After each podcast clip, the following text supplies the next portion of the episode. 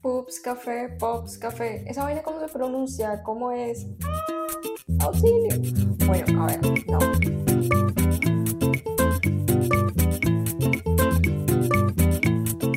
Bueno, en este episodio quiero presentarles a una persona muy especial, que es mi hermana mayor.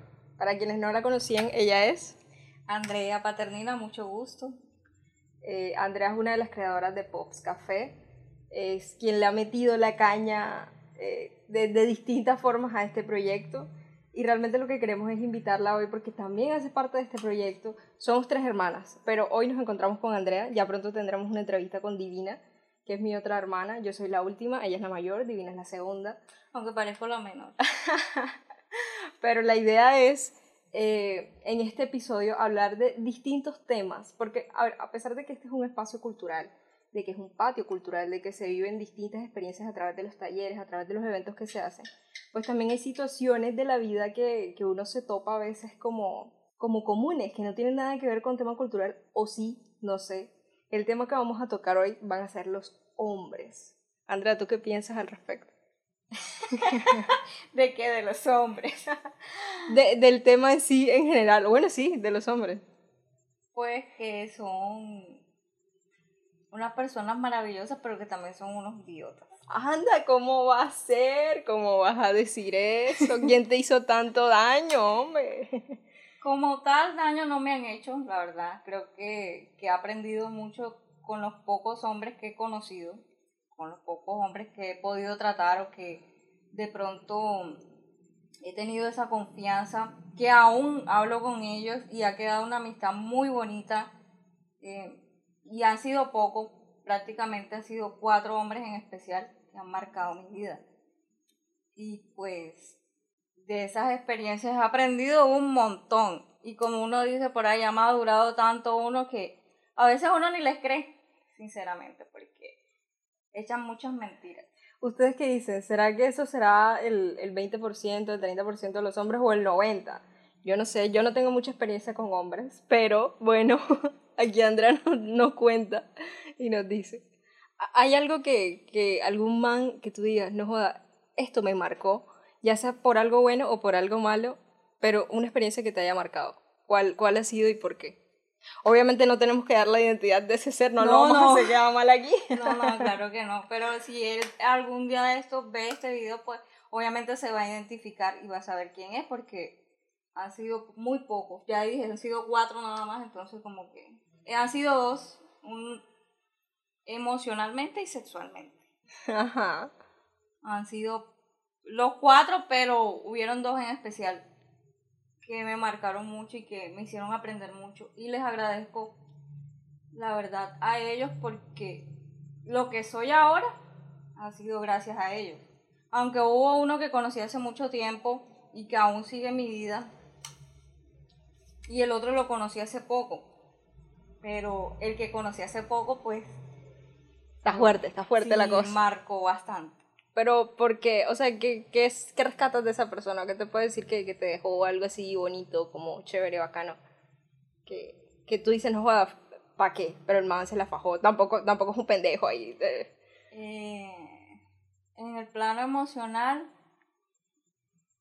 pues me hizo entender que a pesar de que uno pues le interesa a esa persona, pues la puede ver como, como un amigo, como alguien especial, porque siempre como que aclaró eso desde el principio.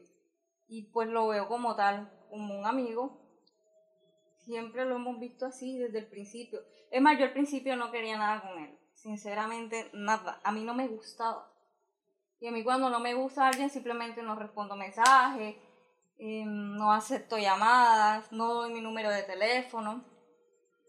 Pero no sé, después que lo conocí, lo vi en persona, no es que esté hablando de que a nosotras las mujeres solamente nos gusta el físico. Pero... Que en parte sí, no se niega, desde, desde, desde cierto punto como que somos medio exigentes. Sí, sí, la verdad sí. pero más que el físico fue su actitud y fue cómo llegó. Y eso pues me gustó mucho. Muy pocos hombres lo han hecho, la verdad. De querer como conocerte y de querer tener algo formal, por decirlo así. No que esté escondiéndote. ¿Cómo, sí cómo? Me refiero, o sea, me estoy dando a entender. Claro, claro, yo te entiendo. ¿Cómo sería el hombre ideal de Andrea?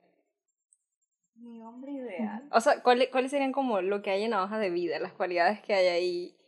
Como, como primero tiene que tener esto. A ver, que hay que tener claro que, o sea, a veces algunas mujeres son como muy sobreexigentes en, en cuanto, tiene que tener esto, tiene que tener no sé qué.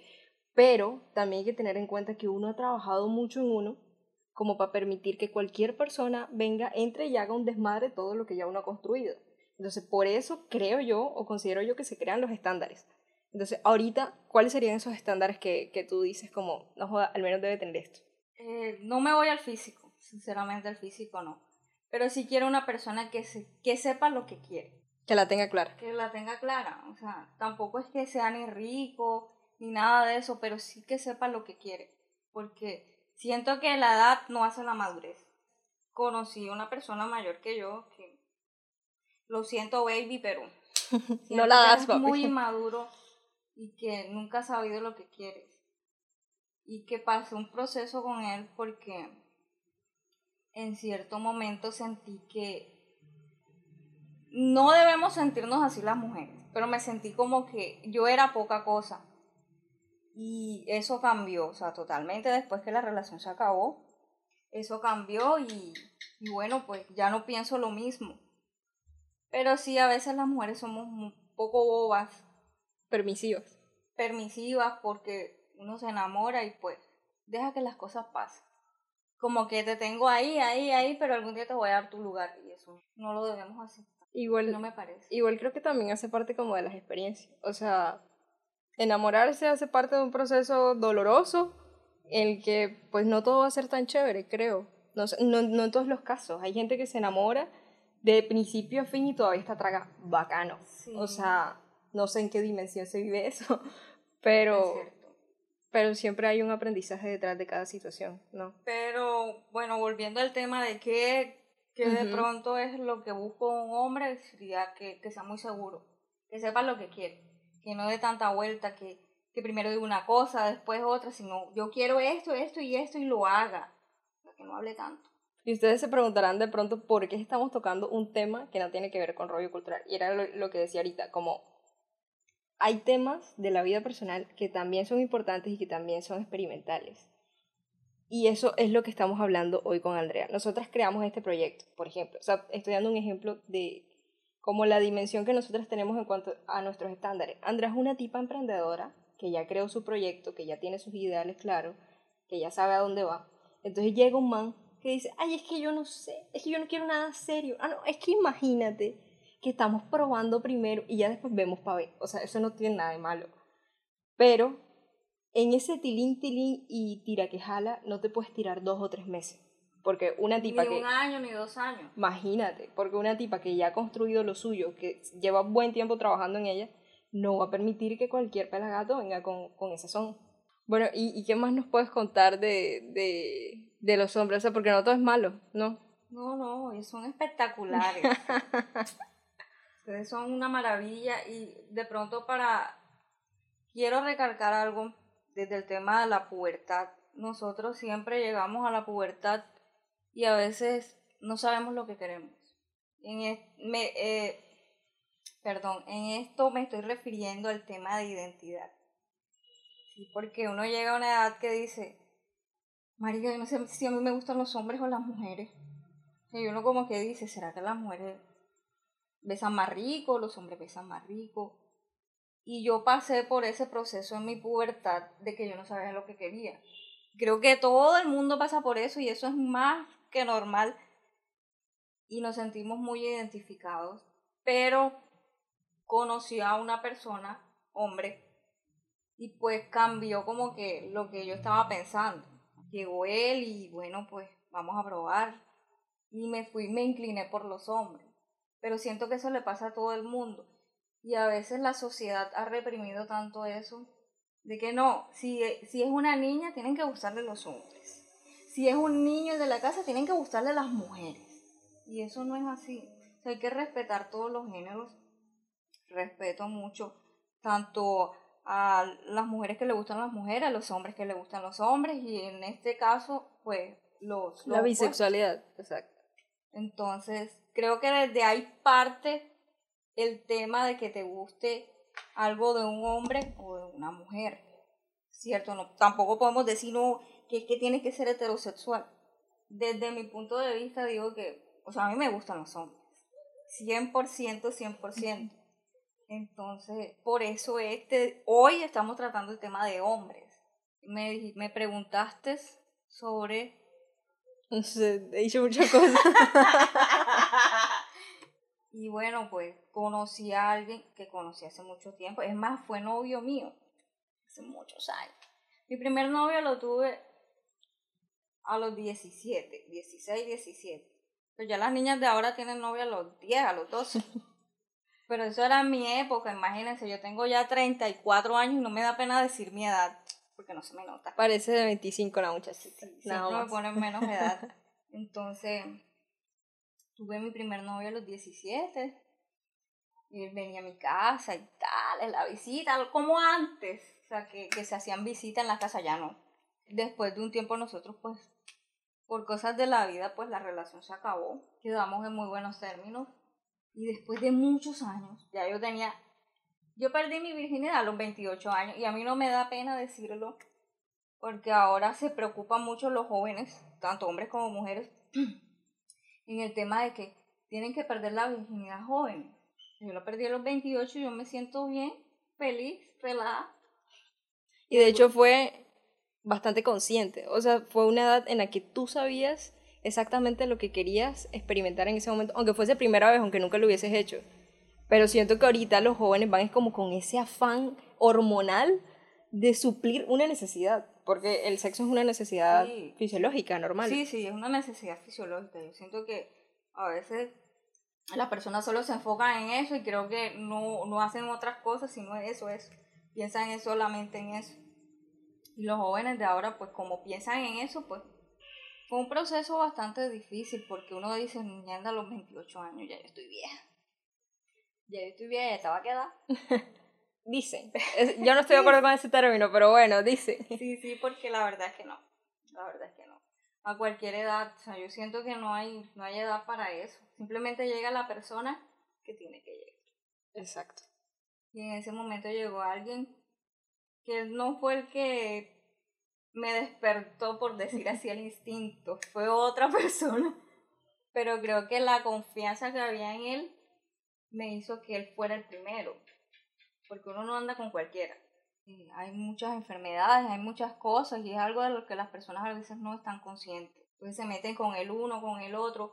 De eso también me baso en lo que voy a decir ahora, que un hombre no se hace porque tenga ni 10 ni 20 mujeres, ni porque un día esté con una al otro día esté con otro, eso no lo hace más hombre. A veces los hombres tienen que concientizarse de que todas las mujeres no te vamos a ver porque andes con una y con otra. Siempre vamos a pensar, no, pero si se me anda con una y con otra, yo que voy a querer algo serio con él. Claro. Entonces, eso a veces los hombres no lo piensan, sino porque quieren verse mejor que los amigos. Dicen, no, claro, yo me ligo a esa regla, yo me la tiro, porque así hablan, así hablan entre ellos. Y es feo que hablen así de una mujer, porque una mujer nunca va a hablar mal de usted Excepto nosotros ahorita. no, mentira. O sea, personalmente yo nunca hablaría mal de un hombre, nunca he dicho que uno es mejor que otro. Al contrario, yo considero... Cada uno es diferente. Cada uno es diferente, sí. Pero mejor que yo diga, no, que, que tú fuiste mejor, no, jamás. Creo que los que me han conocido saben que nunca he hablado mal. Ni tampoco hablaré. de hecho, creo que hay como, como un reto entre los hombres de Sí, o sea, de quién come más viejas, de, de quién tiene más novias, de quién tiene el, el más grande, más pequeño, o sea, ese tipo de cosas como tan comparativas que yo no entiendo la verdad. Eso porque eso no lo hace mejor o peor hombre. Sí, eso del tamaño también es algo que me parece como tan bobo, que nosotros las mujeres pues no tenemos ese problema, de que ellos siempre como que se comparan. O sea, nada, nada tiene que ver, porque eh, si entramos como en ese contexto, en ese tema, pienso yo que cada persona hace con su, con su cuerpo o con, con sí, con, con, la capacidad que tiene lo que puede. O sea, dar lo mejor de sí, indistintamente de si es más grande o es más pequeño. O sea, cada situación o cada experiencia es completamente distinta. O sea, no se tiene que basar de, de eso, no sé. No, no entiendo todavía eso por qué. Es más, yo, yo creo que eso surge desde la pornografía. Sí, creo. yo creo que sí. O sea, es- esos sí. rollos comparativos, porque es lo que te muestran en, en esos videos o en esas películas o en eso que se ve. Eso es que eso es una exageración. o sea, o sea, no le veo nada de gracia al hombre que le gusta el porno porque eso es, eso es algo tan exagerado como que una vieja gritando ahí sin Sin sentir, sin porque, sentir. O sea, lo haces porque tienes que hacerlo y tienes que hacer la idea de que estás quejando. Y, y, y el hombre ahí como que, dale, dale, dale, dale, dale duro. O sea, no, no, no. O sea, hay poco amor, no sé. Bueno, la mayoría de mujeres creo que buscamos como, como también ese, ese poquito de amor. O sea, no solamente eso del momento y ya, sino como que siempre nos enfocamos en que, no, nosotros queremos como un poquito de cariño y esto, que lo otro Atención. sí atención, por decirlo así. Y entonces hay hombres que solo se basan en que no quieren nada, que el tiempo va a haber, vamos a, Vamos a buscar, explorar. Sí, y es- no está mal. O sea, yo siento que un hombre tiene derecho a conocerse a sí mismo y como que a experimentar y a buscar. Y si tuvo un- una mala relación anteriormente con X persona, que tiene derecho como a tomarse su tiempo, como nosotras las mujeres, que nos tomamos nuestro tiempo y, y tal, pero es que los hombres dicen que van a tomarse el tiempo y llega alguna y enseguida. Y ese es el tiempo. ese es el tiempo. Ya, se acabó el tiempo, voy a disfrutar con ella y ya. No solamente pasar el momento, es llegarle a una persona y verdaderamente pasar el tiempo y también compartir. Yo sé que a veces no todos los hombres llenan como las expectativas. A veces uno busca algo diferente, pero ajá. Yo, yo los entiendo. ¿Por qué? ¿Cómo así? Em, hace poco conocí a alguien que, que no quiero que lo toma mal, pero siento que él, él lo sabe, que tiene una inestabilidad emocional bastante grande. Y en lo cual, hace poco que hablamos, me alegró mucho escuchar que está avanzando en la parte emocional y que está buscando su amor propio. Eso es algo maravilloso y eso es algo que cualquier hombre no dice, por el tema del machismo.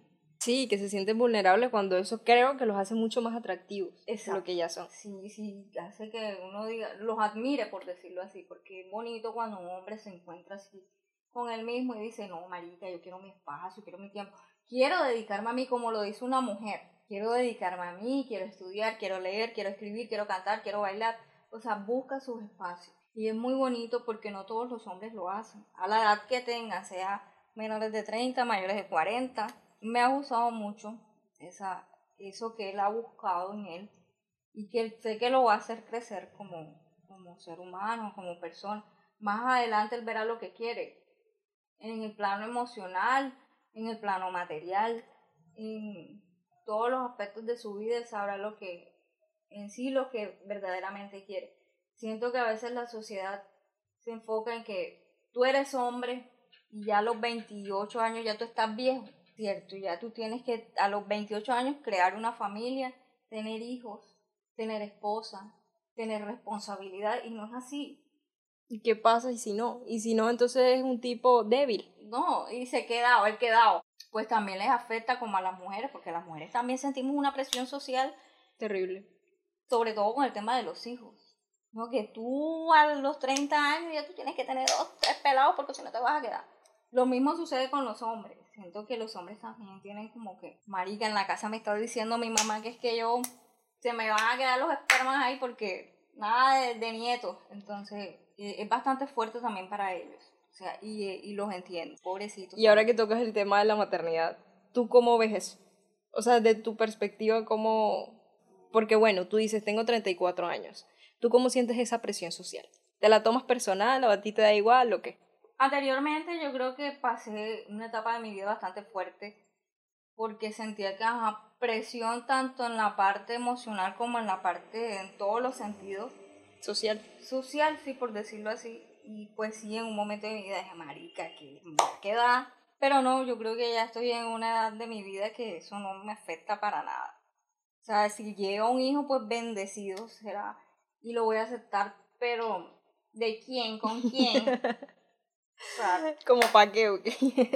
no, en estos momentos no estoy con nadie, entonces ni por obra y gracia iba- voy a quedar embarazada. Llega el Espíritu Santo. Llega el Espíritu Santo y dice, Ah, se presenta. este, no, yo creo que ahora tener un hijo en estos momentos de la vida, creo que no, todavía no. Más adelante, más adelante, si Dios lo permite, pues sí. Si quisiera tener mi familia, mis hijos, mi esposo.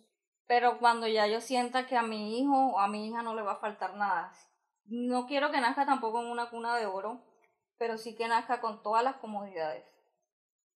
Y que ya pues ya yo tenga formalizado a alguien, porque no estoy en la base de que tú tienes que criarte con tu papá y tu mamá. Pero sería bonito que un hijo crezca con la base de su papá, porque sí afecta, sí afecta un poco que los papás estén lejos de los hijos. ¿Tú Sí, consideras eso? Sí. O hay que educarlos muy bien para decir, no, ya tu papá vive con otra mm, señora, muchacha, o ya tu mamá vive con otro señor. Pero siento que pequeño necesita, pues, pues atención de papá. Bueno, no sé. A nosotros nunca nos faltó nuestro papá. Gracias a Dios. Pero, no sé. He conocido muchos casos de muchas amigas y pues sí les ha afectado a los hijos.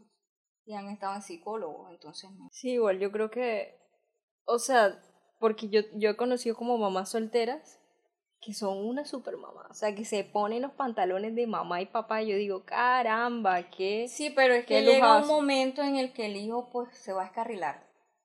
¿Por qué? Porque en el colegio dicen, ay, pero tú no tienes papá, ay, pero que no sé qué. O sea, le llenan como que la cabecita a la gente y pues sí les va a afectar. En cierto momento. Sí, en les va a cierto punto creo que va a haber algo, pero es, digo, de eso no está como en la obligación No, no. de que no. tenga que tener un papá, pero sí Pero- socialmente es algo que afecta al niño o a la niña. Sí, Sí, estoy de acuerdo con eso. Sí, pero sí, yo, yo veo un modelo de familia, aunque no parezca. Más adelante sí quisiera como formalizar algo. Tener familia, tener hijos, sería bonito tener un heredero de pups. ¿Por qué no? Claro, sí, porque por este lado está difícil. O sea, la verdad, sí, por este lado está complicado, bastante. pero más adelante, no ahora. Siento que todavía tengo que trabajar muchísimo y tengo muchos proyectos que siento que al momento de que tú tienes una familia, creas una familia, te tienes que enfocar en tu familia para que esa familia pueda ser bonita, para que tengan una muy buena educación tus hijos. Porque no solamente es tener un hijo y ya, es darle la educación que se merece, que sea alguien que valga la pena más adelante, que diga, no, mi mamá, mi papá lucharon por ese proyecto y yo tengo que continuar con ese proyecto. Así yo no lo encabece, pero tengo que estar ahí pendiente porque eso costó en un tiempo. Fue un esfuerzo de papá, fue un esfuerzo de mamá, de tío, de hermano. Entonces es bonito que un hijo crezca como con ese conocimiento o tenga esa razón y pues quiera pues también aportar. Que no solamente tener un hijo y ya, y ya dejarlo ahí o dejárselo a los abuelos. Exacto, o sea, te refieres a que valore todo lo que hace. todo el esfuerzo que de pronto los papás tuvieron. Eh, es muy importante. No solamente es tener hijos por tener. De pronto a veces por la presión de la sociedad en lo que tú te tienes que tener. Y, y mucho de eso, de esos matrimonios han fracasado. Si no decimos que el 90%. Sí, porque te casan obligado porque te vas a quedar. O porque o hubo, hubo, un embarazo temprano, entonces tienen que casarse. Porque, ajá, no pueden como quedar en desvarío ahí. Sí, y la monotonía también es algo que afecta muchísimo, pero yo también culpo a los hombres. Porque, oye, ¿cuál es el delirio que tú tienes con Osman? Porque, No se ofendan, muchachos.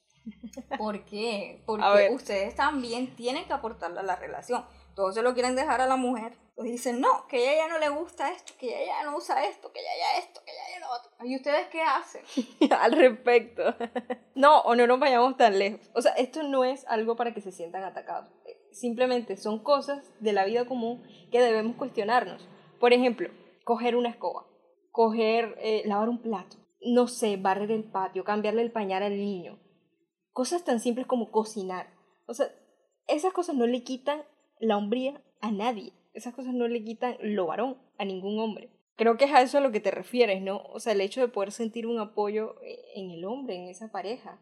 Claro, porque no solamente es un apoyo material, Porque un hombre dice, no joda, yo trabajo y yo llevo a la casa. Exacto. No, es también un apoyo emocional.